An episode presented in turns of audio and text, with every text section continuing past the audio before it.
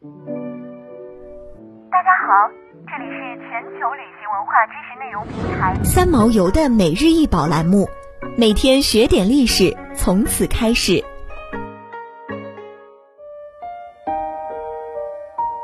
今天给大家分享的是白釉镂雕殿宇人物枕。白釉镂雕殿宇人物枕通高十三点六厘米，长二十二点九厘米，宽十八点四厘米，重一千四百三十克。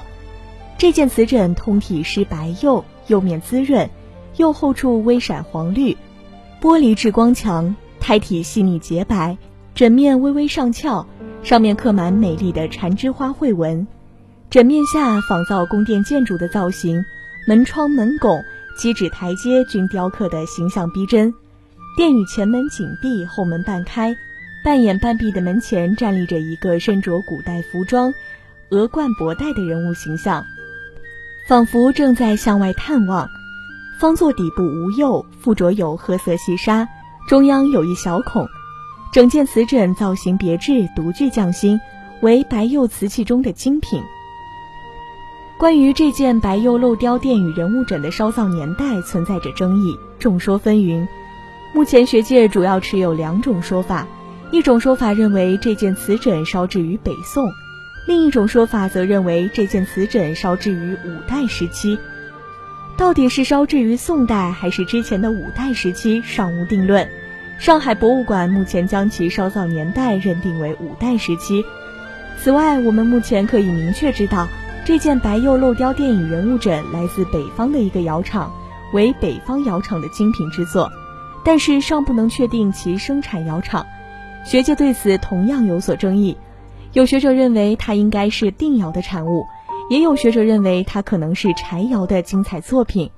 由于柴窑瓷器目前还没有发现相关的窑址，也没有标准的瓷器进行验证，因此无法对这件瓷器做出准确的判断。